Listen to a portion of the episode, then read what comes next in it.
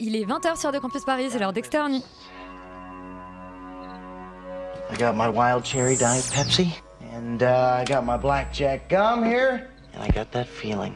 Mm, yeah, that familiar feeling that something rank is going down out there. Oui, non, non, vous vous trompez pas, il s'agit bien d'une apostrophe. Hein. Voilà, je m'adresse à vous, chers spectateurs. Don't ever feed him after midnight. She's! Alive!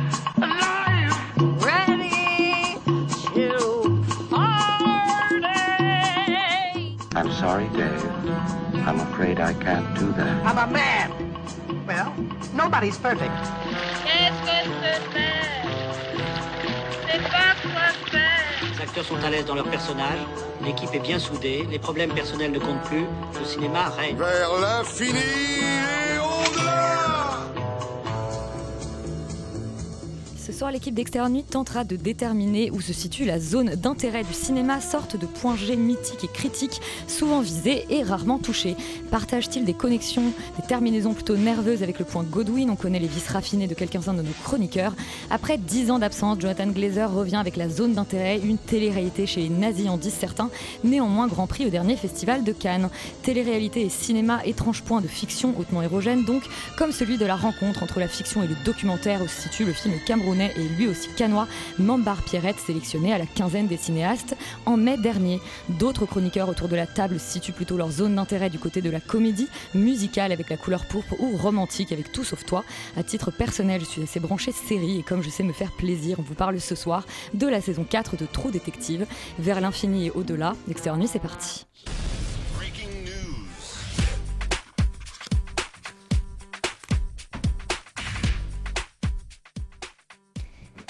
Yori, c'est toi ce soir qui nous donne euh, le box-office de la semaine. Oui, absolument. Est-il réjouissant? Déjà, tu es de retour. Tu n'étais pas là la semaine dernière. On est ravis de te revoir. Oui, voilà, je, je me souvenais même pas que j'étais pas là la semaine dernière. Mais C'est nous, on vous s'en dire, souvient. bon, voilà. Euh, Non. Enfin, moi, je m'en souvenais pas. Mais toi, tu n'écoutes pas l'émission. Euh, et donc, on parle du box-office, n'est-ce pas? C'est ça le, le lancement qui, du coup, est pas du tout laborieux.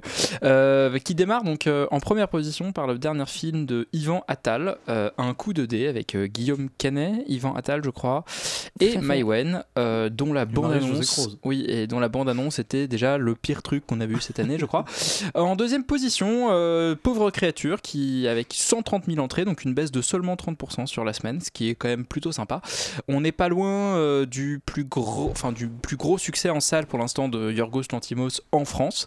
Euh, on va voir si ça se confirme ou pas. Et en troisième position, alors aux grandes dames de certains ou euh, à la grande réjouissance d'autres, c'est May December de Todd Haynes qui cumule avec 120 000 entrées. Est-ce que ce sont 120 000 entrées de trop? Euh, Je vous laisse en juger. Euh, et dont- dans les films dont on vous parle ce soir, il y a donc le Tout sauf toi qui fait presque 100 000 entrées, ce qui est bien mais pas top. Et euh, pour et la couleur pourpre qui est un vrai gros plantage des familles avec 49 000 entrées pour sa première semaine. Euh, encore une fois les comédies musicales adaptées des spectacles de Broadway se fracassent quand même la tronche en France. C'est bien c'est pas bien je ne sais pas on en parle tout à l'heure. Laurent, toi, tu nous donnes le 14h de Paris, donc les films qui sont sortis ce mercredi. Le 14h de Paris démarre très lourdement euh, par un film dont on vous parle ce soir, La Zone d'intérêt, euh, The Zone of Interest, le dernier, euh, Glazer qui fait 1000 de- 2108 entrées pour 30 copies, donc une moyenne de 70, un très gros démarrage, je crois peut-être le meilleur de l'année pour le moment, euh, dans mes souvenirs. Il est suivi bah, de très très loin forcément d'un autre film dont on vous parle ce soir, euh, Man, ce, thriller euh, japonais dont on vous parle rapidement, qui fait 704 entrées pour 12 copies, donc une assez belle moyenne de 59, même s'il y a finalement peu d'entrées, mais relativement peu de copies. Euh, il est suivi par ce qu'on peut considérer, je pense, quand même comme un bon gros ratage de la part de Argyle, le dernier film de Matthew Vaughn, qui fait 669 entrées pour 18 copies, donc une moyenne hein, finalement assez honorable de 37, mais il est manifestement pas hyper bien distribué, Alors, parce que faut- je pense que personne ne croit trop à ce film. il faut dire que c'est un film Apple Euh, Apple. donc euh, c'est un peu une espèce de co co-distrib bizarre ils sortent leur film en salle pour avoir un peu le prestige de la salle mais le film se fait euh, laminer euh, côté presse et Côté, côté, ouais, public. Ouais, clairement, on Mm. est on est on n'est pas sur un très beau On démarrage. en pour parlera ce la film. semaine prochaine pour le coup de Arcade. Euh, et une fois n'est pas coutume, parce qu'en réalité c'est assez rare, on va Oui. vous parler du perdant de la semaine aussi, cette semaine qui s'appelle Mambar Pierrette. J'ai pas de jeu de mots. À faire. J'ai pas de vanne parce que ça se trouve le film est vachement bien. On laissera peut-être Roman et Euh, Imen en faire puisqu'elles ont vu le film. Parfaitement. Qui fait euh, bah, un petit démarrage, 5 entrées pour une copie. Donc une moyenne de 5. Attends, moi, ce que je trouve incroyable, c'est que du coup, sur les cinq personnes, il y avait potentiellement deux chroniqueurs d'Externi et donc trois autres spectateurs. Et ben, t- toujours, toujours à la pointe de l'info. Toujours plus deep, toujours dans les deep cuts. Bravo Extérieur Nuit. Euh, écoutez, euh, on vous dira si c'est bien ou pas. Et ben merci Laurent. Le premier film dont on parle ce soir, c'est donc la zone euh, d'intérêt de Jonathan Glazer. On écoute euh, la bande-annonce. Das ist ja wunderschön. Ja, die Azaleen da. Hier gibt es auch Gemüse. Bisschen Kräuter, auch Rosmarin. Hier ist rote Beete. Das ist Fenchel.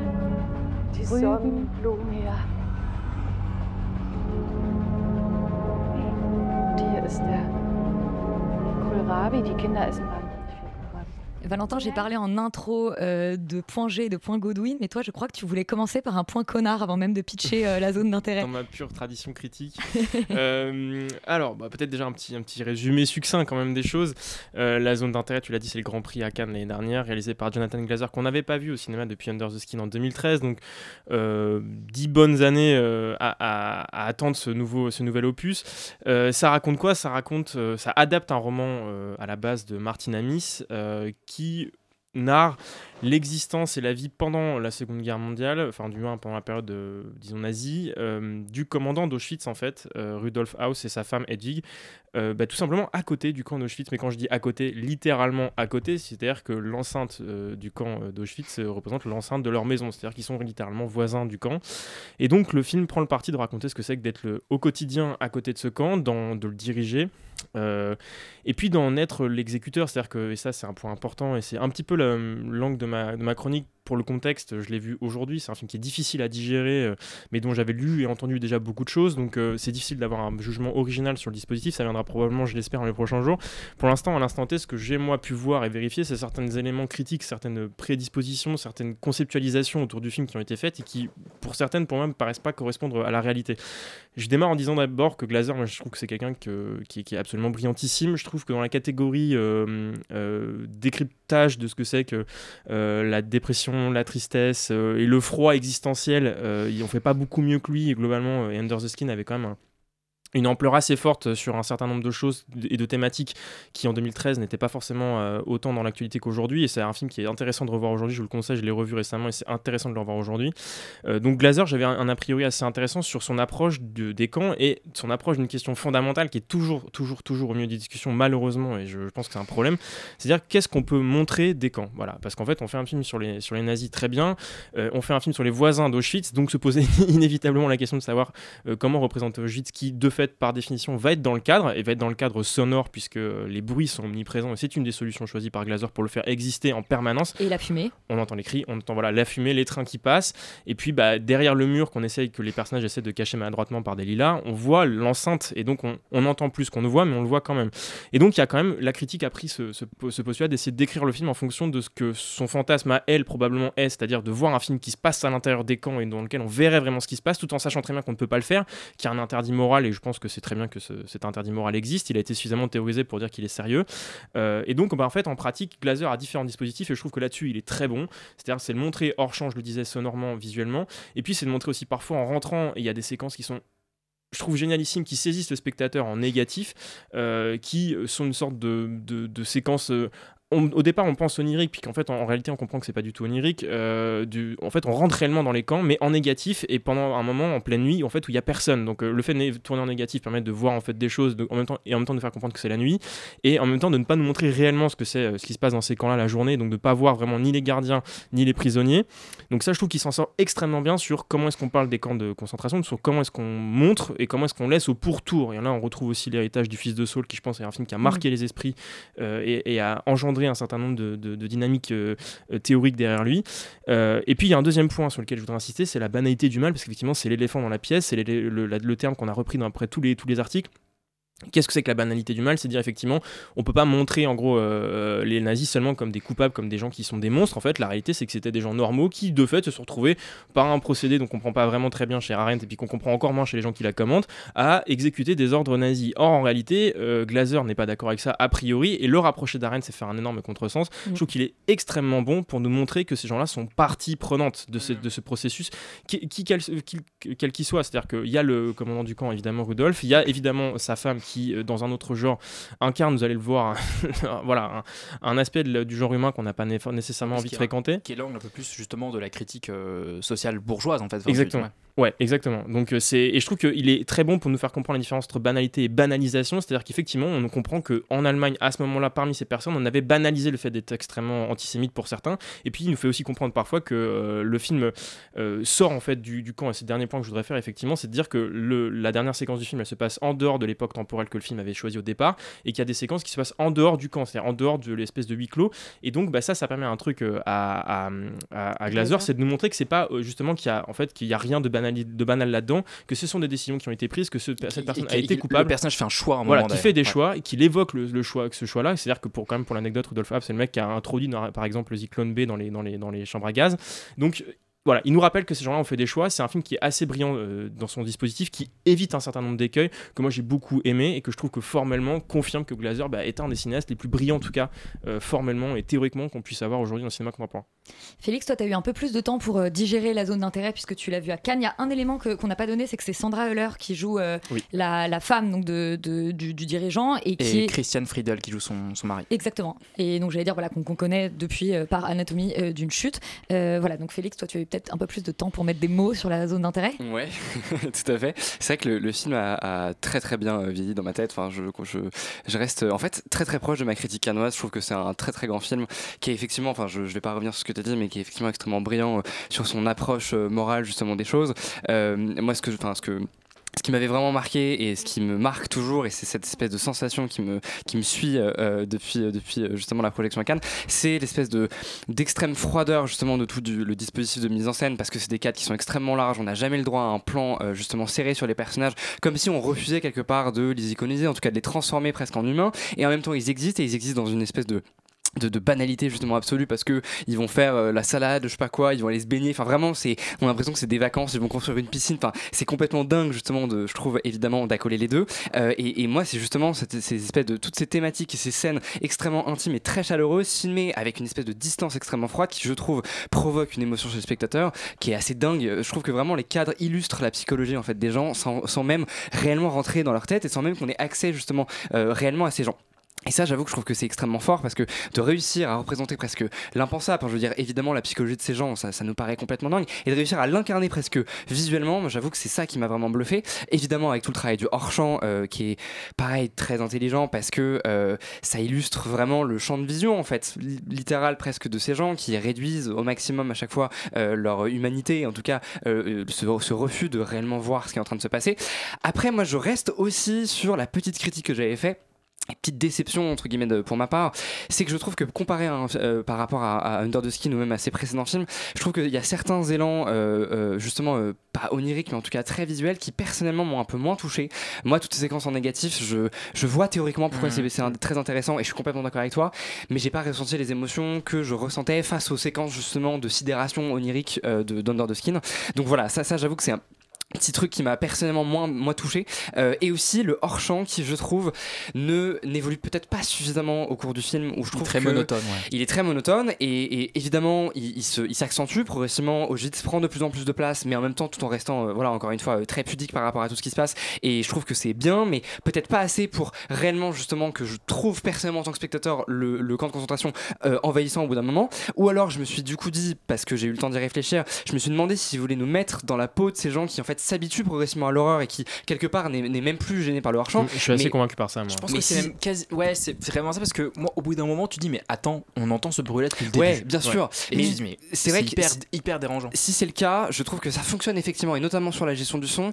Mais moi, en fait, voir au bout du 15e train passer la fumée, machin, je- j'avoue que ça, me, ça ne me procure pas vraiment une émotion. Je me dis pas, genre, oh là là, je suis à la place d'un nazi, et, et ok, c'est comme ça que ça se passe dans leur tête. Enfin, je sais pas. Je trouve qu'il y a un ressenti émotionnel qui marche pas complètement là-dessus, et j'aurais bien aimé peut-être euh, une évolution quelque part justement euh, du procédé. Et en même temps c'est ça qui fait une forme de radicalité dans le film donc je peux pas trop lui reprocher ça. Mais moi personnellement j'ai l'impression de pas avoir été complètement touché justement euh, par ce procédé voilà qui à mon sens est un tout petit peu redondant. Et je trouve que le film vaut, le coup juste pour sa séquence de fin qui est absolument vertigineuse. Voilà c'est tout ce que je dirais pour aguicher le spectateur et le- l'encourager à aller voir le film Yuri, je pense que tu ne vas pas te faire euh, l'avocat du diable, Non, que tu es relativement raccord ouais. avec, euh, avec euh, Félix et Valentin sur cette zone d'intérêt. Oui, et, et en fait, c'est pas tous les jours qu'on voit un film puissant. C'est-à-dire qu'il y a un truc où il y, a une- il y a- il y a, vraiment quelque chose qui se passe quand on voit ce film qui est, qui est de l'ordre de la puissance. C'est-à-dire qu'il y a, il y a quelque chose où, justement, avec. avec avec ce que tu disais, avec ce que vous releviez, comme peut-être parfois comme impasse esthétique, comme choix qui, qui marche pas tout à fait, mais c'est un film qui a cette extraordinaire vertu d'inventer sa forme. Et en fait, c'est quelque chose que qu'on ne voit presque plus, en tout cas que moi j'ai pas vu depuis un certain temps, de dire mais attends, mais mon dispositif filmique va inventer la forme dont j'ai besoin pour raconter ce film-là.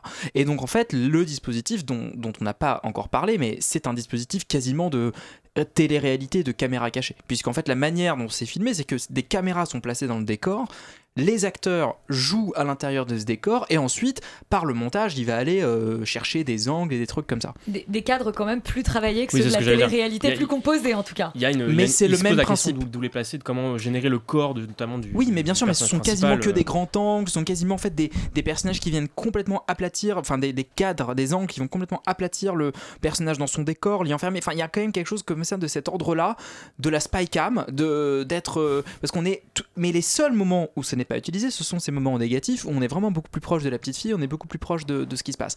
Par contre, effectivement, une fois qu'on est dans la maison et partout ailleurs, mais d'ailleurs c'est comme ça que ça a été tourné, des caméras étaient placées, enfin la maison était complètement euh, remplie de caméras qui sont effacées euh, numériquement en post-production, mais qui fait que on a ce truc là de télé-réalité ou en tout cas de caméra de surveillance ou en tout cas de, de, voilà. Et en fait le fait de le, de, le faire comme ça le fait de d'inventer cette forme là d'aller à contre-courant complètement de ce qui aurait pu être un film à costume un peu balourd on aurait fait voilà puis il y a des beaux costumes ils sont beaux c'est reconstitué. Effectivement c'est très très bien reconstitué mais tellement froidement reconstitué filmé comme si justement on y était parce qu'il y a une esthétique presque iPhone en fait je trouve dans la manière dont, dont, dont est représentée l'image dans la texture même de l'image qui fait que ben oui son téléphone tu le ressens son, son euh, ses habits tu les ressens en fait tout, tout, tout son environnement matériel tu le ressens mais tu le ressens pas parce que c'est magnifié parce que c'est esthétisé mais au contraire parce que par la forme il va utiliser une sorte de d'ultra contemporanéité pour nous faire ressentir de manière très physique, très matérielle, ce que en fait euh, bah, ces gens-là euh, vivaient au, jour le jour. Ce qui d'ailleurs le rend encore plus, je trouve, vertigineux parce que justement il y, y a cette question de oui, mais en fait ce qu'ils veulent, c'est le confort matériel, quoi. S'il y a un truc, il y a une espèce d'aspiration hyper bourgeoise. Où, euh, oui, mais tu sais, euh, d'ailleurs, la, la, la femme de Us le dit un moment, la- le personnage de Sandra Hüller dit, mais regarde, euh, regarde, voilà, moi, j'ai, elle le dit à sa mère d'ailleurs. Voilà, voilà où on en est aujourd'hui, quoi. C'est une ascension sociale, c'est incroyable ce qui nous arrive. Et d'ailleurs, et c'est là où je suis complètement d'accord avec toi, Valentin, où c'est pas du tout un truc sur la banalité du mal, c'est que la mère, elle le comprend très bien. Elle regarde moment par la fenêtre et elle s'en va. Et la fille ne réagit absolument pas à ça. Elle dit en fait, elle est conne, elle comprend rien. Et en fait, je, trouve qu'il y a quand même le, le- le point vue moral du film est extrêmement clair. Et c'est pas du tout, c'est des gens qui remplissaient des dossiers et qui les empilaient sur leur table et qui appuyaient sur des boutons. C'est pas du tout des exécutants, c'est des gens qui sont partie prenante de cette horreur. Et notamment cette fin euh, dont tu parles, Félix, qui est absolument vertigineuse, notamment sur la notion de choix et la notion de conscience de ce qui est en train de se passer. C'est euh, quelque chose qui est absolument euh, extraordinaire et vraiment, je, je- c'est un film qui pour moi est essentiel avec tout ce qu'on peut éventuellement lui trouver plus tard. Justement, je suis d'accord avec toi. Il y a, une grande discussion théorique à avoir euh, sur ce film, sur son dispositif, sur ce qu'il permet et sur ce qu'il ne permet peut-être pas. Mais en tout cas, voilà, la puissance euh, du film, elle est là et, euh, et il faut, il faut aller la constater au cinéma. Et oui, vous l'aurez compris, Jonathan Glazer est en plein dans notre zone d'intérêt. On vous, enfin, on vous invite pardon, absolument à aller découvrir ce grand film au cinéma, le film de notre semaine évidemment. On va maintenant s'intéresser à Euman, euh, un thriller japonais. 3年と9ヶ月。愛したはずの夫は全くの別人でした。DNA 鑑定の結果谷口大輔ではないことが確定しました。呼びようがないからひとまずは X さんで。あの奥さんも被害者なんでしょうけど生命保険ももらってるし。前科持ちとか。それもかなり重い罪の。先生は何も分かってないんじゃないんですか Laurent, évidemment, on te retrouve sur le film japonais de la semaine. euh, Bien sûr, en tant que weeb euh, attitré de cette émission. Donc un thriller que tu vas nous pitcher. Un thriller euh, très tranquille quand même. Doucement, hein, un thriller- va- un thriller, un thriller tranquille. doucement. Euh, Man, ça raconte l'histoire d'un d'une famille recomposée japonaise, on va dire, dont le, le père de famille finit par mourir dans un accident. Euh, et le, le- le- sauf qu'en fait, on se rend compte qu'une fois qu'il est mort, euh, alors que de la visite de son frère, enfin de son frère présumé, en fait, lui se rend compte qu'en fait, ce- ce- cette personne qui se faisait passer pour son frère n'était pas du tout son frère, était une autre personne, euh, que ce n'était pas lui. Et donc le film va raconter bah, à la fois un peu la vie de cette famille-là et l'enquête autour de euh, retrouver qui, qui était en réalité ce, voilà, cette personne qui a partagé la vie de, de cette euh, femme veuve aujourd'hui. Et, euh, et qu'est-ce qui a pu qu'est-ce qui a pu le mener en fait à changer d'identité comme ça? En fait, c'est un, film qui, sur le papier, je trouve, euh, fait des trucs intéressants et dans, un peu dans la lignée de ce, genre de cinéma, on va dire un peu social japonais, ou en tout cas clairement qui est, qui est pas hyper calibré pour, les, spectateurs japonais, mais qui est quand même, euh, oui, sur un truc euh, de film japonais pour les Européens. On va essayer de parler un peu du Japon dans une manière assez naturaliste, assez lente, avec un côté un peu auteur, etc. et de ce point de vue-là, en fait, on n'est pas tellement dépaysé par, par ce film. Je dirais malheureusement un peu en mal parce que euh, il, il a le très gros défaut d'être très lent, très euh, euh, très très tiré au cordeau. Je, trouve que d'une manière générale, en fait, il- il arrive assez bien à filmer de manière assez délicate tous les personnages qu'il met en scène, etc. On, a, on arrive en fait à, ne pas avoir cette espèce de surjeu japonais, entre guillemets, euh, un peu permanent dans beaucoup de productions japonaises, euh, qui rend le film, euh, qui, sur le papier, assez intéressant. Malheureusement, le, projet est un peu raté parce que ça s'éparpille beaucoup. Et finalement, sur deux heures, on perd énormément de temps dans des tas de digressions qui ont pas beaucoup d'intérêt et qui sont surtout très explicatives, alors que euh, le film aurait pu faire le choix de se concentrer euh, sur l'enquête en fait et de, vraiment essayer de comprendre en creux qui est ce personnage, d'où il vient et pourquoi et qu'est-ce que ça dit sur la société japonaise et pourquoi le, le- personnage de l'enquêteur, qui est un avocat, euh, peut aussi se mettre dans sa, dans ses, dans ses, comment dire, dans ses, dans ses baskets euh, par, euh, par, par son, par son caractère de, de, coréen immigré ou en tout cas coréen immigré de la troisième génération qu'on fait encore chier au Japon parce que c'est le Japon et que le niveau de racisme est quand même assez extrême. Il y a euh, euh, il y a voilà, il y a des belles choses dedans, il y a des vrais moments intéressants, il y a des trucs euh, qui fonctionnent bien. C'est une- production, euh, on va dire assez soignée dans l'ensemble, je trouve. Malheureusement, il y a un choix en fait de construction, de mise en scène qui est difficilement défendable, où, euh, où en gros on va partir pendant des plombes sur euh, le moment où le personnage principal, euh, enfin non, le, père de famille qui est mort, on va, le- on va le voir pendant un quart d'heure, 20 minutes faire de la boxe avec des mecs parce que ça parle de son passé où il fait de la boxe. Enfin, il y, a- il y a un truc vraiment un peu, un peu lourd, on va sortir les rames pour essayer de montrer des trucs qu'on aurait pu faire de manière beaucoup plus réussie, beaucoup plus subtile, encore une fois, si on, était, euh, si on avait évité euh, tous ces allers-retours. Euh, c'est dommage parce qu'il y a, il y a un sujet, il y a des choses intéressantes qui sont euh, dites et qui sont, et qui sont euh, indiquées, je trouve, d'une manière générale dans le film. Euh, ça aurait pu être un, un- bon, petit, un bon petit film d'enquête, en fait. Euh, malheureusement, c'est quand même un peu ennuyeux, ça dure entre guillemets que deux heures et ça en paraît quand même nettement plus long. Mais je pense que Félix euh, nous donnera plus de détails sur ce sujet-là On en on a- particulier. on n'a pas mentionné le, le nom du réalisateur, alors j'ai évidemment peur de l'écorcher, mais Kei Ishikawa. Kei Ishikawa, je crois que ça se dit comme ça. Euh, Ça se dit comme ça, très bien. Je pense pas que je pense que c'est le seul film que j'ai vu de lui. Félix, toi, c'est un thriller que tu as trouvé un peu trop tranquille, man. Ouais, ouais, ouais, c'est très, Border très, très, tranquillisant. tranquille. Euh, c'est même pas vraiment un thriller en vrai. Et d'ailleurs, je, je le dis parce que je me Un suis fait un film peu avoir. Euh, social teinté de thriller. Parce que quand on lit le scénario, enfin le pardon le, le résumé et qu'on voit thriller et tout, on se dit oh là là, ça va être cool. Et en fait, j'avoue que je me suis un petit peu endormi. Voilà. Euh, mais j'ai eu la chance de me réveiller au moment où la protagoniste euh, répétait à son fils qui venait de se passer. Donc en fait, c'est bon, j'ai quand même pu raccrocher les wagons. Euh, je pense que les réalisateurs japonais doivent arrêter de faire des scènes sous la pluie avec des gens qui marchent au ralenti sous des parapluies. Euh, parce que voilà, c'est un petit peu cliché quand même.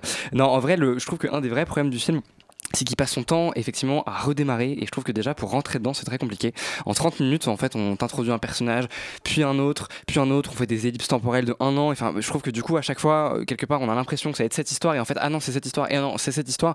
Et je trouve que tout ça euh, complique un peu les choses, on a du mal à s'attacher au personnage, on a du mal vraiment juste à, à rentrer dans le film et à comprendre et à cerner justement ce que le film veut réellement nous dire. Après ça part un petit peu sur un film d'enquête. Donc on se dit ah ok ça va être à peu près ça et finalement euh, bah, ça l'est pas du tout parce que le film continue justement ces espèces de digressions comme si presque il, se rêvait euh, film je sais pas choral de, quelque chose euh, mais où en fait les personnages ne sont pas vraiment reliés et en même temps pas vraiment reliés thématiquement non plus. Donc en fait je trouve que c'est un film qui manque de centre de gravité de manière générale.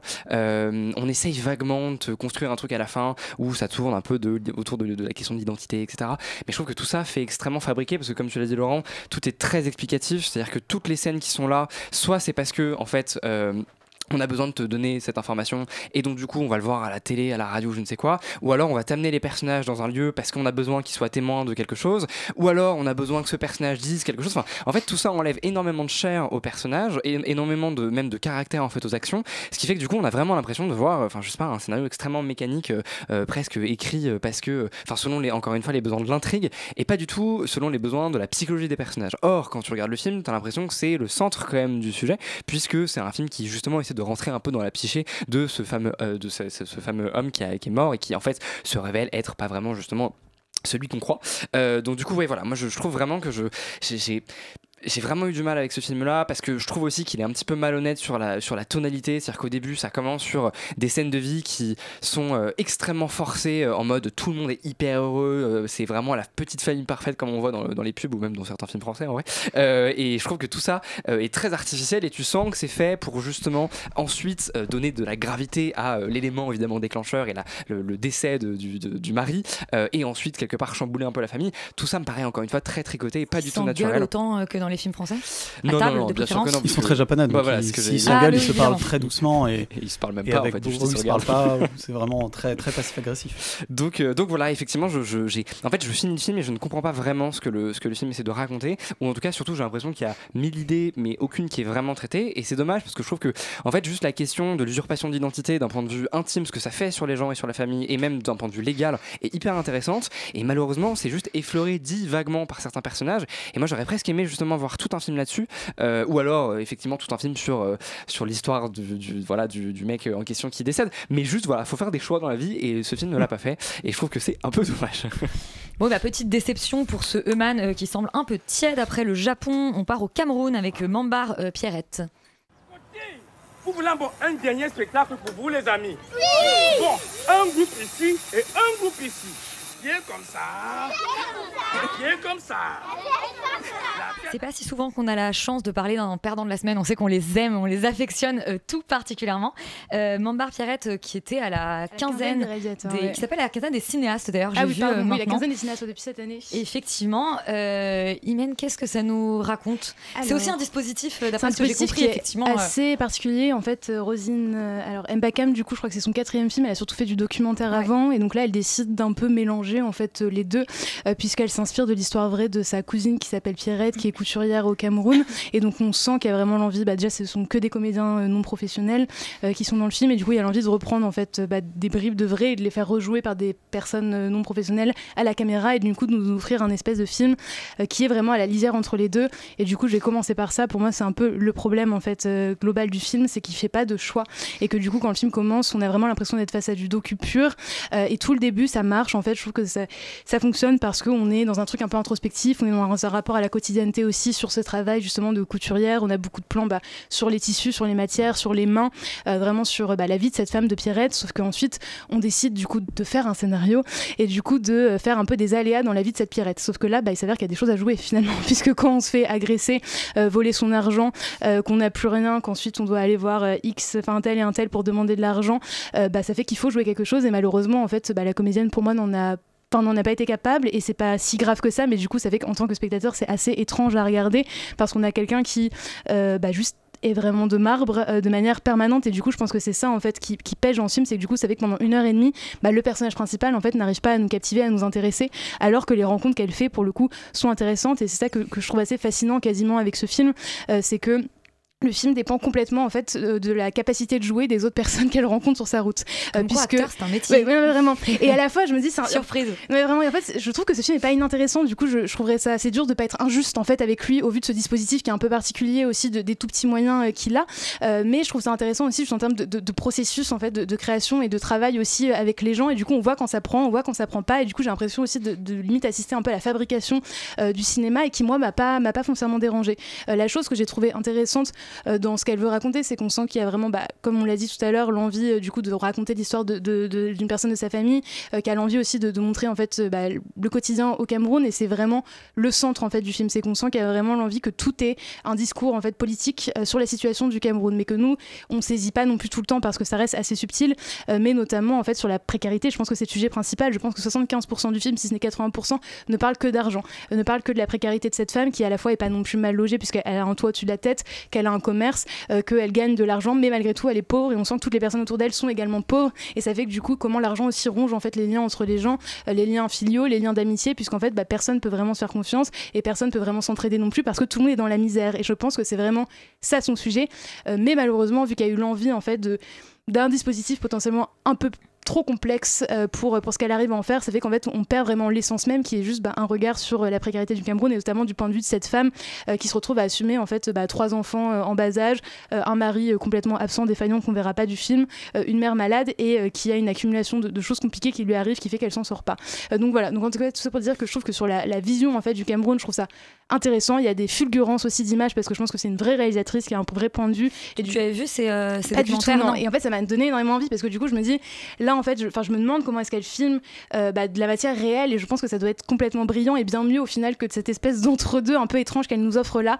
Voilà, tout ça pour dire que ce film est, est pas inintéressant du tout, mais je trouve que c'est compliqué quand même de le conseiller parce que, encore une fois, il y a quand même beaucoup trop de ventre mou en fait pour que ça tienne pendant une heure et demie. Et à la fois, les critiques sont extrêmement élogieuses, ce qui m'a étonnée. Donc je me dis que potentiellement, il y a- il y, a des gens qui vont quand même s'y déplacer euh, en suivant les Inrocks, les cahiers, Télérama et tout le tintouin. C'est pas forcément gage de qualité, euh, mais euh, voilà, en tout cas, je suis un non, peu mais dans écoutez, les, écoutez les d'Extérieur Nuit. Ouais, Euh. Romane, est-ce que toi aussi, t'es un peu mitigée sur ce euh, Mambar Ouais. Pierrette Oui, complètement, mais je pense que c'est ce vraiment. euh, voilà, c'est un peu le, difficile de parler de ce film. euh. en fait, le, problème de ce parti pris, c'est que je suis même pas sûre que ça en soit vraiment un. C'est-à-dire que moi, pendant le film, je me suis quand même demandé si c'était une volonté de faire un peu ce truc euh, documentaire fiction ou si juste c'était une fiction ratée. Et c'est vrai que finalement, t'as pas vraiment la réponse euh, à ça si c'est une voilà quelqu'un qui fait des super documentaires qui n'a pas réussi à faire une fiction.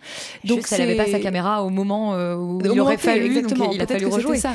Euh, en tout cas, je trouve qu'effectivement, c'est un film qui, qui est voilà, qui est pas mauvais du tout. Il y a beaucoup de qualités, mais qui, comme euh, tu le disais, Imen, a un peu le cul entre deux chaises et surtout un rythme et un personnage principal qui est très, qui sont très difficiles à suivre, tout simplement. C'est-à-dire que, in fine, malgré toutes les bonnes idées du film, je trouve que c'est l'ennui qui l'emporte euh, dans tout ça à cause de plusieurs facteurs. D'abord, cette espèce de effectivement non choix euh, entre documentaire fiction, ou en tout cas cette espèce de de, de frontière hyper fine euh, où on, nous ce qu'on voit en tant que spectateur, je trouve, c'est juste, c'est ce que tu dis, des acteurs non professionnels qui sont probablement euh, avec des événements qui sont probablement, tirés de leur vie, mais qui rejouent tout ça. Donc j'étais un peu genre dans Nanook l'Eskimo où tu sens que on leur a redemandé de jouer des trucs et que du coup, en fait, ce qu'on retient de ça, c'est une grande artificialité, c'est qu'on a l'impression que ça sonne faux, euh, alors que probablement ça vient d'une profonde sincérité, mais du coup, ça prend pas ex- exactement pour le spectateur.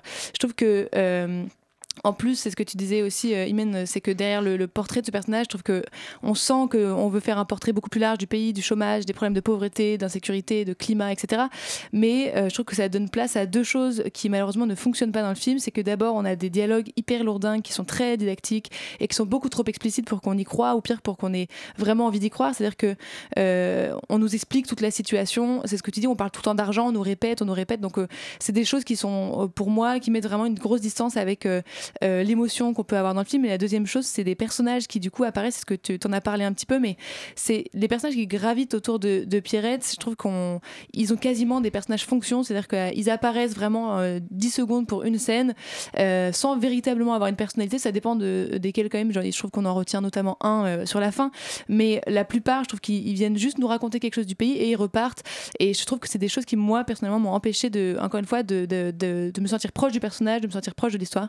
Euh, maintenant que j'ai dit ça, je trouve que c'est quand même un film dont on sent encore une fois une vraie sincérité, donc c'est pas ça que je, remets en cause du tout, et qui encore une fois a des, des super idées de mise en scène euh, à certaines séquences notamment. Je trouve qu'il y a par exemple une, mannequin en fait en plastique euh, qui est blanche avec des yeux bleus hyper fine, qui est très très artificielle et que Pierrette va mettre devant son magasin et qui fait peur à tout le village. Enfin, c'est extrêmement drôle et il y a justement des chants contre chants qui sont utilisés qui sont très intelligents. La scène d'agression, je la trouve superbement filmée parce qu'il y a une grande distance et qu'on voit juste des espèces de silhouettes. Enfin, tout ça est assez réfléchi euh, et donc il y a des quel- il y a quelques moments de fulgurance comme ça où on, on ressent quelque chose et euh, où le film commence à prendre. Malheureusement, je trouve que ça finit toujours par retomber justement par voilà ce- ce- ces personnages, le côté didactique euh, du film, etc. Euh, donc je trouve que ça suffit pas pour recommander le film à 100%. Disons que je le, je le recommande à 40% parce que c'est les soldes et que C'est pas la moyenne, hein. Non, c'est pas la moyenne, mais c'est des bonnes soldes et que c'est pas terrible, mais qu'en tout cas c'est pas non plus à jeter à la poubelle. Voilà. Non, mais peut-être effectivement l'occasion, en tout cas, de découvrir cette réalisatrice, donc Rosine euh, Mbakam, euh, et par ses documentaires peut-être, euh, plus que par ce, cet entre-deux qui vous convainc à moitié, qui est Mambar. Euh, Pierrette, on va maintenant parler d'un film qui euh, n'a pas convaincu à moitié, mais pas du tout. Euh, C'est La couleur pourpre, euh, donc remake, adaptation, on vous expliquera ça après la bande-annonce. Today, our teacher taught us about a place called Africa. She say our mamas come from Queens over there. That means that we royalty. I don't need you to love me. Donc Yuri Yuri-chan, euh, La couleur pourpre, Euh, un film donc on- il y avait il y a eu une présente adaptation du même livre euh, par Steven Spielberg dans les années 80. 85, il me semble, ouais. Entre temps, il y a eu une comédie musicale Ouais. à Broadway. Multi, multi récompensé, Et plein de Tony Awards. Et c'est cette fois-ci cette comédie musicale qui est adaptée, réadapté, en, réadaptée film, en film. produite par Steven Spielberg, Oprah Winfrey et Quincy Jones. Voilà, pour vous poser un le peu. package était pas si mal. Le package était pas si mal. euh, pff, ça se discute. Non, je. je... Qu'est-ce que t'as contre Papy Steven? Ah non, mais j'ai rien contre Papy Steven, c'est juste dans, dans le projet même de vouloir réadapter la comédie musicale qu'on a déjà adaptée. Bon, euh, il y, a- il y a quand même un peu un côté euh, euh, Human Centipede. Euh, le, y a, alors, l'histoire, qu'est-ce que c'est? Ça se passe euh, en- au début du siècle dans, euh, euh, dans l'Amérique du Sud, dans une communauté euh, afro-américaine. Et euh, globalement, euh, c'est l'histoire de deux sœurs qui sont séparées par euh, des, événements du destin. Il va leur arriver plein de trucs, ça va se, ça va s'étendre sur plusieurs années, sur plusieurs même décennies, puisque je crois que le film se termine dans les années 40. Euh, et elles vont peut-être, vont-elles se retrouver? On ne sait pas. Tout ça est en chanson, ça dure 2h20, c'est d'un kitsch interdit et d'un mauvais goût fini, puisque je n'aime pas, j'ai vraiment pas du tout, du tout aimé ce film. Je suis pourtant assez client des comédies musicales au cinéma, euh, même des pires, et euh, je, je trouve toujours qu'il y a quelque chose à sauver. Euh, je, je, je, je trouve que c'est toujours bien d'essayer d'en faire une. Là, je trouve que c'est pas bien d'avoir essayé. déjà parce que je, Bon, on va parler de, de l'éléphant dans la pièce. Les musiques sont encore une fois massacrées par une production absolument dégueulasse. Où en plus, par rapport à la version Broadway, les chansons sont archi charcutées. Il y a un couplet et demi, puis on passe à une scène de dialogue, et puis après la chanson recommence. Donc en fait, ça n'a pas ça n'a aucune cohérence musicale, on comprend rien. Sur l'échelle de Mean Girls en termes de, de remix C'est mieux parce que, parce que bon, c'est quand même un peu plus du gospel, du blues, etc. Par contre, quand il est produit avec de la soupe, euh, c'est pas mieux. Euh, Il y, a, il y a quand même un peu, un peu voilà. Mais après, moi, le, le truc qui je trouve le plus gênant, c'est quand même le film commence et euh, attention les oreilles, c'est une histoire d'inceste. Le père Le fait deux, fait enfants à, la- à sa fille et, et tout est traité enfin, vraiment. et il y a- il y a- c'est révélé dans une séquence. Et puis la séquence d'après, c'est on, on tape dans les mains et c'est super et c'est euh, gospel et God works in mysterious ways, c'est le nom de la chanson. Et t'es un peu là genre euh, pardon, qu'est-ce que j'ai et le tout dans une esthétique ultra du coup, c'est publicitaire. pro-life même quand c'est Je sais même pas. Et du coup, le, tout est hyper publicitaire, euh, tout, tout reluit de partout, c'est absolument magnifique. Donc, en plus, toute, on va dire, le, la violence euh, sociale de, en 1909 dans le sud des États-Unis, bon, on pourrait se demander s'il n'y a pas des choses à raconter là-dessus. Non, tout le monde tape dans les mains et chante et danse. Et du coup, il y a une espèce de mélange des genres qui est absolument bizarre et d'un mauvais goût que je trouve quand même assez douteux. Euh, C'est-à-dire que moi, je sais pas ce que ça veut me glamouriser. quoi. C'est-à-dire que le film commence, on me dit quand même euh, que cette fille porte euh, deux enfants de son père, et globalement, euh, c'est plus, c'est pas vraiment un problème. Bon, après, on découvre que c'est plus compliqué que ça, etc., etc. Mais mais il y a quand même pendant une bonne heure de film où c'est ça et ça n'est jamais adressé. Les personnages chantent et dansent euh, et euh, on est dans un catalogue Ikea et je dis mais c'est c'est enfin c'est hardcore quand même ce qui est en train de raconter, ce qui est en train d'être raconté. Mais non, t'as, là t'as Corey Hawkins qui fait une chanson de oh là là, je suis très très amoureux, mon papa est pas gentil. Bah ouais, ton papa il bat sa femme, il tue des gens dans son salon. Enfin, il y a quand même des trucs un peu vénères. Et, oh mais bon, moi je suis un peu le bonnet de la famille. Allez, euh, un bar. Ok gars. Euh, et donc c'est voilà, moi c'est un film que je trouve euh, bon problématique, je sais pas, mais en tout cas euh, particulièrement n- bête en fait et, et creux et, et qui ne comprend rien ni à son sujet, ni à son film d'origine, ni à son époque, l'époque dans laquelle il se passe et l'époque dans laquelle il sort, ni on va dire au- ouais, ni à rien en fait et, il est Rien très dérangeant par rapport à ses choix de esthétique et de goût. Je vous renvoie au début de l'émission sur l'importance de ceci quand vous traitez euh, d'un sujet. Laurent, la couleur pourpre, c'est toi été. Dis donc, je sais plus parler. Euh, pour toi aussi, t'as été une, une souffrance de visionnage? Euh, oui, oui. Ça a été Et pas une souffrance raffinée. Ça a été une épreuve euh, désagréable. Euh, en fait, euh, j'irais, j'irais je pense que j'irais plus loin que toi, en fait. Yuri. Je sais pas comment c'est possible, mais je pense que le film est pire, en fait, que ce que tu dis. Déjà, d'une part, parce qu'il est. Tu l'as un peu expliqué, mais il est complètement inconséquent. C'est-à-dire qu'en fait, euh, les personnages n'ont aucune euh, substance, ils font un peu n'importe quoi, mais c'est jamais vraiment payé. Dire le mec qui est odieux avec sa femme pendant toute sa vie et Mm. qui passe son temps à la cogner et euh, à se comporter vraiment comme le pire des mecs, en fait, à la fin, il vient acheter un pantalon et tout, est- tout le monde est sauvé. Et puis tout le monde chante, quoi. Ça devient, super, ça devient un c'est- gentil garçon, quoi. Il y a vraiment un truc, euh, je trouve, hyper violent dans la manière dont est traité euh, les, les personnages, enfin les antagonistes, en gros, enfin en tout cas les, les- les personnages négatifs du film. Même le père, et- hein, qui est plus ou moins racheté à la fin, voilà, alors qu'il est hardcore. Enfin, et, tout est, et tout est comme ça en fait, c'est-à-dire que il y a tout- les gens sont tellement creux en fait que qu'ils n'arrivent même pas à exister par leurs méfaits et donc du coup tout ça est repayé en, en claquant des doigts à la fin. Euh, je passe sur l'espèce de retour de princesse africaine absolument ridicule à la fin. Enfin, il y, a- il y a beaucoup beaucoup de moments de très grande gêne en fait. Ah oui, parce le qu'elle a joué en Afrique. Et- Oui, parce qu'elle est partie en Afrique et donc du coup maintenant elle est devenue une princesse africaine parce que pourquoi pas. Euh, le euh, parce qu'en fait ça a toujours été des princesses. Enfin c'est un peu tout le truc qu'on essaie de t'expliquer. Tout ça est complètement absurde.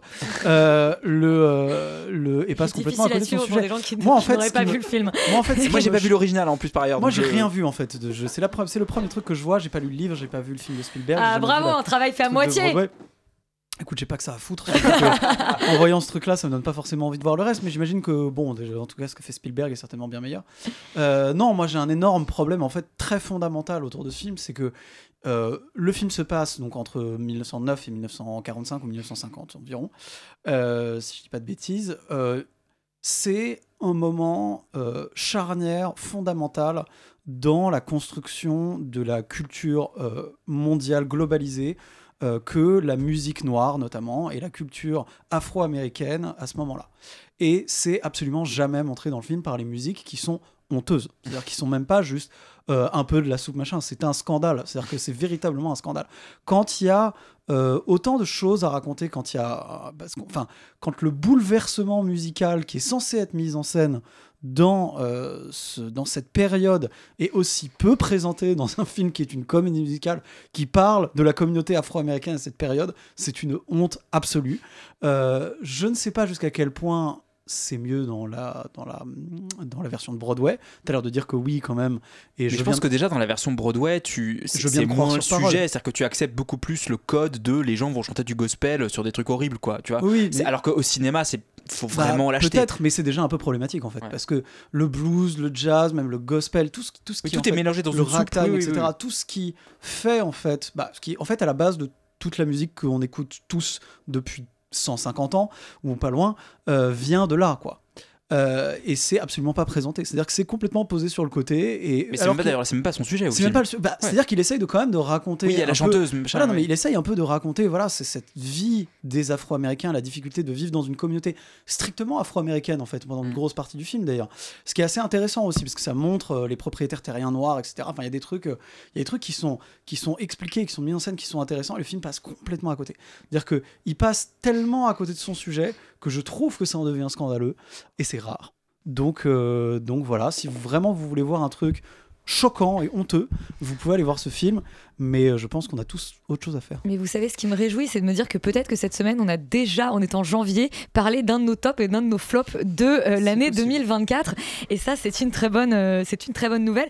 Bon bah, exit cette euh, comédie musicale ratée qui est la couleur pourpre et bonjour à la comédie euh, romantique, on espère réussie, tout sauf toi, de Will Gluck. On écoute la bande-annonce. Titanic me.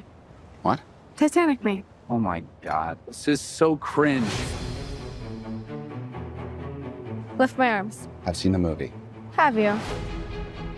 Gonna do the line? It's king of the world. You're king of the world. Jack, I'm flying. Ah. Hasard du calendrier, quand même, c'est Manon et Rita qui ont absolument insisté pour mettre tout sauf toi au programme. Il se trouve qu'aucune des deux ne sont là euh, ce soir et que c'est vous, Roman et Imen, euh, qui avez donc vu le film. J'espère que vous partagez leur enthousiasme sur ce tout sauf toi. Oui, on va tenter de représenter leur avis quand même ce soir. Et le, bon, on- le, le pitch, évidemment, un amour contrarié, des personnages qui se cachent sous, des, sous un faux couple. Tout à fait, puisque effectivement, alors de- moi ça me fait très bizarre d'entendre cette bande-annonce parce que je dois avouer en, en prémisse de cette chronique que je l'ai vue en français avec Imen.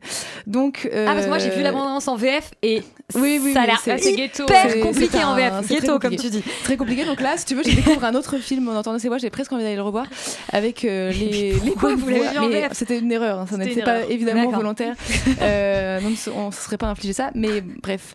Euh, donc ça quand même euh, bah, la rencontre effectivement entre deux personnages, Ben et euh, Béa, qui vont en fait vivre un espèce de premier date euh, hyper incongru euh, et qui se passe merveilleusement bien, mais qui se finit très mal puisque Béa finit par s'en aller sans trop réfléchir. Ben le prend très mal. Enfin, en tout cas, il y a une espèce de, un espèce de conflit qui s'installe à partir de là entre les deux personnages, donc qui pensent ne jamais se revoir et qui se vouent un peu une, une haine volontaire, enfin, pa- pardon, réciproque, alors que au contraire, tout le date s'était euh, hyper bien passé.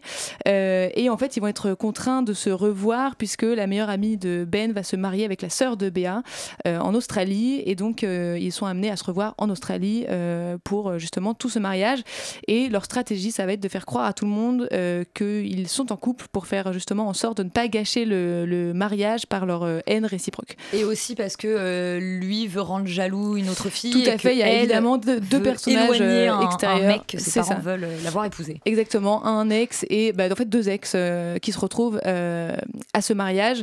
Euh, moi, je dois avoir un, un humour déviant au vu de toutes les critiques du film qui trouvent le film absolument nul et pas drôle.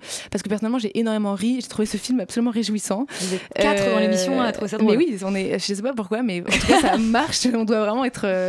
Même mais après, euh, même, Même en en c'est là où justement, c'est pour ça que j'ai commencé par ça. C'est que je pense que il- ce film a profondément des qualités parce que franchement, pour que ça fonctionne en VF, c'est que il y a des choses bien. Euh, je pense que c'est peut-être pas un film pour euh, qui est dirigé pour tout le monde. C'est-à-dire que c'est peut-être plus pour les quand même les adeptes du genre de la comédie romantique parce que je crois que c'est son atout principal, c'est que Will Gluck s'amuse énormément avec les codes du genre, euh, avec le déjà vu, avec le prévisible. Et pour moi, c'est justement dire que le, le film est prévisible, c'est un argument qui est euh, inentendable parce que c'est le but du film, c'est de justement, il prétend pas du tout inventer quoi que ce soit. Il va juste nous recréer une comédie romantique comme on a eu l'habitude de, de les voir avec les codes classiques du genre, mais avec deux acteurs que pour le coup on n'a jamais vu dans, des, dans ce genre-là et avec des, personnages qui sont quand même teintés d'une sorte de modernité et qui sont euh, d'aujourd'hui. Euh, pour moi, c'est déjà en fait une énorme réussite tout sauf toi parce que c'est un film qui s'assume complètement, c'est-à-dire qu'il sait quand il est cucu, quand il est et tout ça c'est volontaire. Il sait quand il est drôle, quand c'est grotesque, tout est vraiment euh, voulu, écrit pour ça, etc.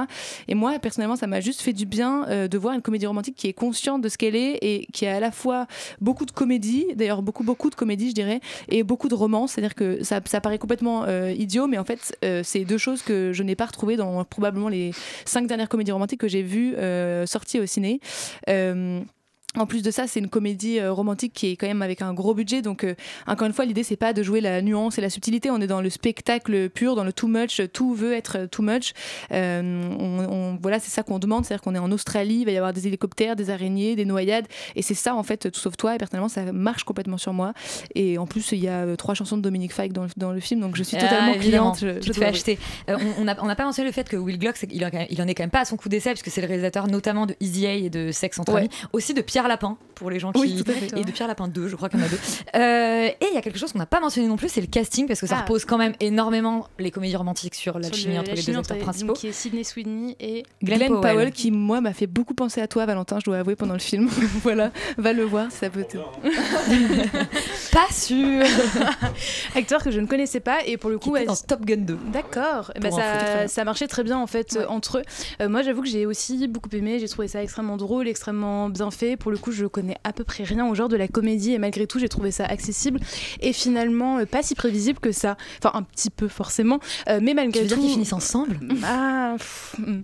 mais, euh, mais malgré tout, en fait, moi, le début, je l'avais pas vu venir et je me suis dit, bah, c'est intelligent, en fait. Et Ouais. je trouve qu'il y a plein de choses comme ça. Un film qui, qui, qui, du coup, comme tu l'as dit, c'est initié sur un quiproquo, euh, ce que je trouve hyper intéressant et qu'ensuite, c'est un peu que du comique de situation qu'on assume euh, et que, qui, qui est complètement fonctionnel et porté, alors, encore une fois, on l'a vu en VF, mais par des acteurs que je trouve assez géniaux, en fait, parce que pour le coup, ça rentre, ils se prennent au sérieux quand même dans ce qu'ils font, c'est qu'on on prend au sérieux le genre, en fait. Et c'est ça, qui m'a énormément plu euh, et qui fait que ça a fonctionné. Euh, du coup, je suis à 100% d'accord avec Roman, donc je vais pas, vais pas répéter ce qu'elle a dit. Euh, moi, le seul hum, hic en fait que j'entendrai, c'est juste que on est extrêmement sur eux deux, alors que c'est un film qui se veut quand même un peu choral, puisqu'il y a donc tous ces personnages qui gravitent autour, que le postulat c'est quand même de faire semblant d'être ensemble pour les autres, et malgré tout, j'ai trouvé que ces autres personnages en fait n'e- n'existaient pas vraiment, étaient plutôt des espèces de de caricature un peu de même et qu'il y a quand même un peu l'envie aussi de, remplir certains codes euh, en du coup euh, mettant un couple lesbien euh, mixte avec voilà une, famille métisse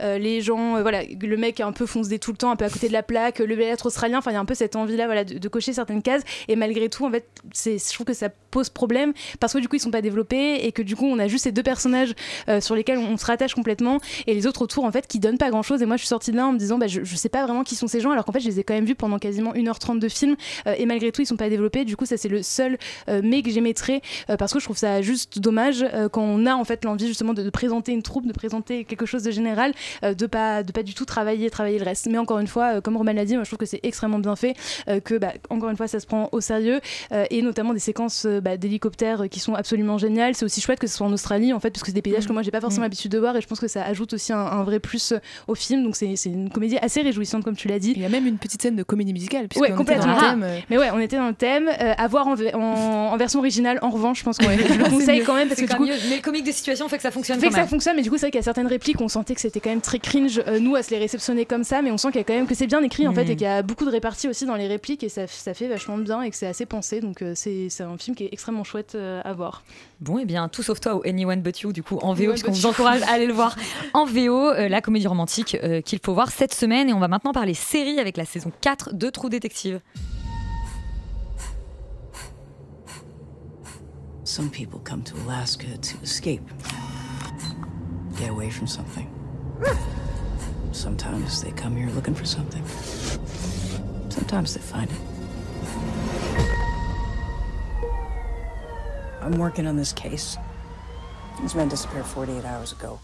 Donc True Detective, c'est toujours la série euh, créée par Nick euh, même si cette euh, saison 4 est euh, showrunnée par Issa Lopez, qui écrit et réalise notamment. Euh, Yuri, quel est le pitch de cette saison 4 euh, Des crimes, Alors, une enquête On est en Alaska. Avec Jodie Foster. on est avec Jodie Foster. euh, alors, et il se passe que des euh, scientifiques d'une base de recherche en Alaska disparaissent mystérieusement. On les retrouve congelés euh, quelques kilomètres plus loin. On ne sait pas ce qui s'est passé. On ne sait pas qui l'a fait. Il y a un peu des de la vibe surnaturelle, comme on l'aime bien chez True Detective, avec est-ce que tout ça n'est pas lié à des croyances euh, populaires locales, euh, euh, voilà, et puis c'est globalement une espèce de film noir, un peu teinté de surnaturel. Enfin, c'est vraiment la formule True Detective, mais transposée en Alaska de manière assez, assez frontale. Euh, donc oui, effectivement, tu l'as dit, c'est la première euh, saison de True Detective qui n'est pas showrunnée par Nick Pizzolatto et qui du coup a change aussi complètement de, de, euh, de, de- de cadre puisque les, les séries, les saisons d'avant se passaient beaucoup plus dans le sud, en Californie, enfin il y avait un truc beaucoup plus lumineux. Là, effectivement, on se- ça se passe pendant une nuit polaire, donc on ne voit rien. Tout est On voit rien pendant Une semaine. Oui, oui, euh, tout est de nuit. On voit, voilà. on voit rien pendant longtemps. C'est vraiment un une, semaine de nuit. Moi, je suis assez. Alors, pour l'instant, il n'y a que trois épisodes, donc c'est un peu dur de, de juger de l'intégralité de, de- de cette opération. J'étais assez séduit, moi, par le début, quand même, parce que rien que le cadre de l'Alaska, ces trucs-là, moi, ça m'a ça fait penser à The Thing au début, avec euh, euh, les chercheurs dans leur, dans leur base. C'est évidemment la référence à laquelle on pense directement. Et le deuxième truc que moi, je trouve très réjouissant, c'est Jodie Foster, qui joue une espèce de cap- Captain Marlowe, euh, qui, qui vraiment mais insulte tout le monde, n'en a rien à foutre, qui vraiment qui, qui jure, qui est hyper toxique dans son management de ses employés. Mais euh, du coup, c'est assez réjouissant parce que vraiment, elle, est, euh, mais vraiment Captain Marlowe quoi. C'est-à-dire qu'elle est là, elle débarque, euh, elle dit des gros mots, elle dit non, on s'en fout, on va faire comme on veut. Et ça, je trouve, sauve un peu la série pour l'instant de son côté un peu genre oh là là, ça fait peur. Alors, oui, alors que t'es un peu là, hmm, j'y crois pas trop. Ce que je reprocherais à la série, même si c'est une bonne intention, c'est qu'elle fait un peu quand même rentrer au forceps, euh, on va dire, ses références à la culture inuit, euh, qui c'est pas vraiment très délicat, c'est-à-dire que vraiment euh, on nous dit, Eh, tu sais quoi, en fait, ici il y a pas que des blancs. Oui, ok, j'ai compris. Et il y a vraiment des personnages qui te le disent avec beaucoup beaucoup d'emphase et tu sens que c'est un peu écrit pour être extrêmement didactique. Néanmoins, l'arène est super intrigante, il y a quand même un meurtre assez impressionnant, très sympa, on en a pour son argent au début de la série, ce qui, on veut savoir ce qui s'est passé, et effectivement euh, tout ce, tout ce cadre-là, et notamment la cohabitation avec euh, des communautés euh, autochtones, est hyper intéressant quand c'est pas hyper didactique et amené à l'américaine pour nous expliquer des trucs évidents. Voilà, sinon pour le reste, on va voir ce que ça donne. Valentin, toi aussi, tu es très intrigué par ce début de, de quatrième saison. Qui... Est-ce que tu avais été moins convaincu, toi aussi, comme par la 2 et Oui. la 3, comme certains ouais? Oui, oui, La oui. 3 est quand même mieux que la 2. hein, Oui, je- la 3 est mieux que la 2. Oui, je crois qu'en fait. que tout le monde est d'accord là-dessus. euh, oui, oui, alors la 3 a meilleure publicité que la 2. Je crois que j'ai pas vu la 3 en l'occurrence. Je crois que j'ai vu la 2 et j'étais déçu. Donc du coup, je suis réalisée par revenu. Saulnier, quand euh, même. Ah, Jérémy. Saulnier, la Ah 3, oui, ouais. oui, pardon. Oui, non, bah, je savais pas cette info. Euh, non, mais en fait, euh, j'étais moi attiré par le, par le, le pitch de, de, la, de cette saison 4 qui, comme tu disais, re- reprend la formule, mais la formule de la saison 1 quand même. C'est-à-dire qu'il y a. Après, ils se sont- ils s'en sont un petit peu écartés. C'est vrai que ce côté, on prend un endroit perdu aux États-Unis, on va un peu explorer la culture locale et confronter euh, l'imaginaire du film ouais, noir. un truc un peu païen, ouais. Voilà, avec justement ce truc païen, mystique, qui, qui est encore une sorte d'impensé de la culture américaine, quand même, encore aujourd'hui dans la, dans la fiction. Euh, je trouve ça intéressant. Le gros problème, et c'est un peu là vers, vers ça que ça tend quand même, le premier épisode, m'a bien marqué parce qu'effectivement, le début est hyper alléchant. euh, ça démarre vraiment comme un, comme, un, comme un thriller et ça démarre vraiment avec le The Thing dans l'imaginaire euh, commun. Donc, c'est vraiment hyper intéressant. Le fait que ce soit une nuit polaire, c'est assez impressionnant. Ça donne lieu à certains, certains éléments intéressants de mise en scène et d'écriture. Mais le problème, c'est que il y en a deux, c'est effectivement le, le- le fait que d'une part, euh, le fantastique arrive un peu euh, au chausse-pied, j'ai l'impression, c'est-à-dire qu'il est un peu là pour euh, mettre un peu un suspense de oui, peut-être c'est pas surnaturel, peut-être c'est surnaturel, on sait pas encore et vous allez voir. Bon, on comprend quand même que là, euh, il y a un parti pris d'ailleurs très fort qui est pris à la fin de l'épisode 3 qu'on vient de voir, donc bon, le, vraiment on force le truc et c'est un peu, c'est un peu, du coup, ça, ça, ça tue un peu le charme qui était celui de la saison 1, notamment jusqu'à très très loin dans la Ouais. saison. Et puis le deuxième élément qui, pareil, était pas un problème de la saison 1, même qui là en est un, c'est c'est la, la surécriture, c'est-à-dire effectivement le côté, bah, on prend un peu en, charge tout un tas d'enjeux euh, interpersonnels, sociaux, sociologiques, en fait, qui Mais tu te rends compte qu'elle veut apprendre la culture de sa grand-mère Voilà. en... Voilà, et ça on s'en fout. euh, mais je pense qu'ils se sont dit on peut pas faire ce film sans en parler, donc il va falloir euh, encore une fois rentrer au chausse-pied des personnages secondaires qui viennent porter ce discours Alors sociologique. de les voir ils sont très bien incarnés Exactement. par les actrices et les acteurs. ouais. Ouais, de ouf. Euh, Il y a des séquences qui marchent très bien, il n'y avait pas besoin d'aller aussi loin. Donc, ben, ça fait que le- la série est beaucoup plus pesante qu'elle ne pourrait l'être. Et moi, il me reste effectivement Jodie Foster qui est vraiment la pure veine du roman noir à la Chandler, Ah, à l'ancienne, quoi. Vraiment, elle est alcoolique, elle va. euh, Mais d'ailleurs, c'est un duo de flics euh, femmes, et ça, c'est Ouais, hyper intéressant parce qu'en en fait, il y a un côté effectivement où, où il joue au film noir entre Bogart et, son, et, et d'autres, et, et en fait, c'est c'est deux femmes, donc il y a une espèce d'inversion aussi qui est assez chouette dans, cette, Puis ça leur permet dans ce duo en fait. Ça leur permet des, des trucs d'écriture assez intéressants parce que c'est à la fois deux femmes hyper puissantes et à la fois elles ont toutes les deux des, des, des, des- voilà, des fractures, des trucs qui font qu'elles sont pas l'archétype qu'on attend. Exactement. ouais. Ils sont obligés de jouer avec ça et ils s'en- ils s'en ils s'en sortent plutôt bien. Donc euh, il y a ça, le fait de l'entendre parler avec un accent à couper au couteau pendant toute la, sé- la série est quand même un vrai plaisir.